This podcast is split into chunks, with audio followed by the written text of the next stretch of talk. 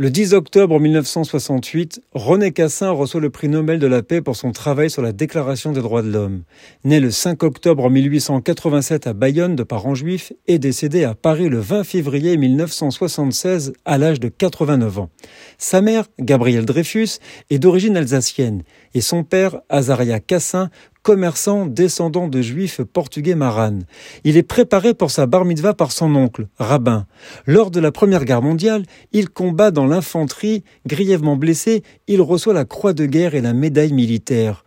Juriste, en 1920, il est nommé professeur de droit à Lille. En 1922, il participe à la fondation des premières associations d'invalides de guerre et deviendra président de l'Union fédérale des anciens combattants. Il s'occupe de l'éducation de 800 000 orphelins de guerre français. En 1924, il représente la France à la Société des Nations qui deviendra plus tard les Nations Unies et aussi à l'UNESCO. Durant la Seconde Guerre mondiale, plusieurs membres de sa famille sont assassinés par les Allemands.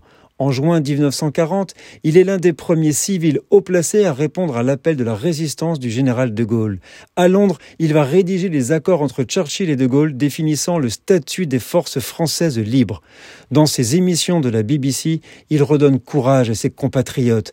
Après son retour en France, il devient vice-président du Conseil d'État. Sur le plan international, René Cassin deviendra en 1946 membre et président de la Commission des droits de l'homme des Nations Unies.